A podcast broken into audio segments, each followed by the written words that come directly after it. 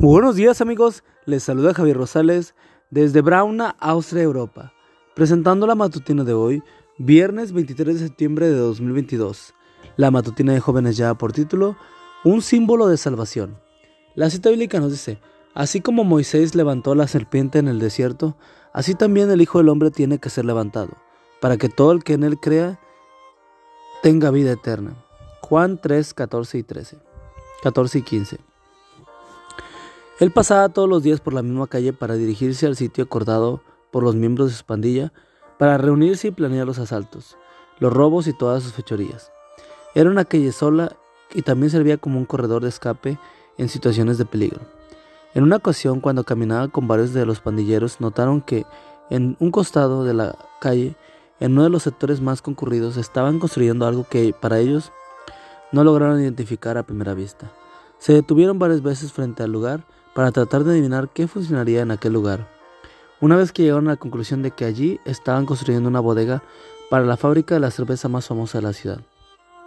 Pensaron que sería una buena opción para robar. Muchos meses después el líder del grupo de delincuentes corría por la calle, huyendo de sus enemigos que lo buscaban para asesinarlo.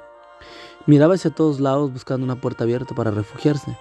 En la oscuridad de la noche, cuando prácticamente estaba perdido, escuchó un fuerte extraño ruido como el de una bandera cuando es agitada fuertemente por la brisa. Miró hacia arriba y pudo ver un pasacalle donde leyó, Maranata, Cristo viene pronto, prepárate.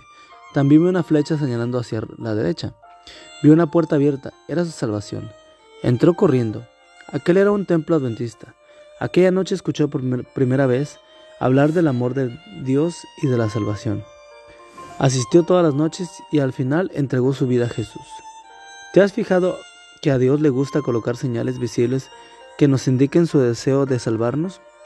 Aquel letrero que el delincuente contempló me recuerda a la vara de Moisés. Cada vez que se levantaba ocurría un milagro de liberación. Aquella vara envió plagas sobre Egipto, dividió el mar rojo y sacó agua de la roca. También, cuando en el desierto las serpientes estaban causando estragos en el pueblo, Dios mandó a Moisés que levantara una serpiente de bronce para que el pueblo agonizante la mirara hacia ella y sanara. Hoy, la cruz de Cristo es el símbolo de salvación y de liberación del pecado.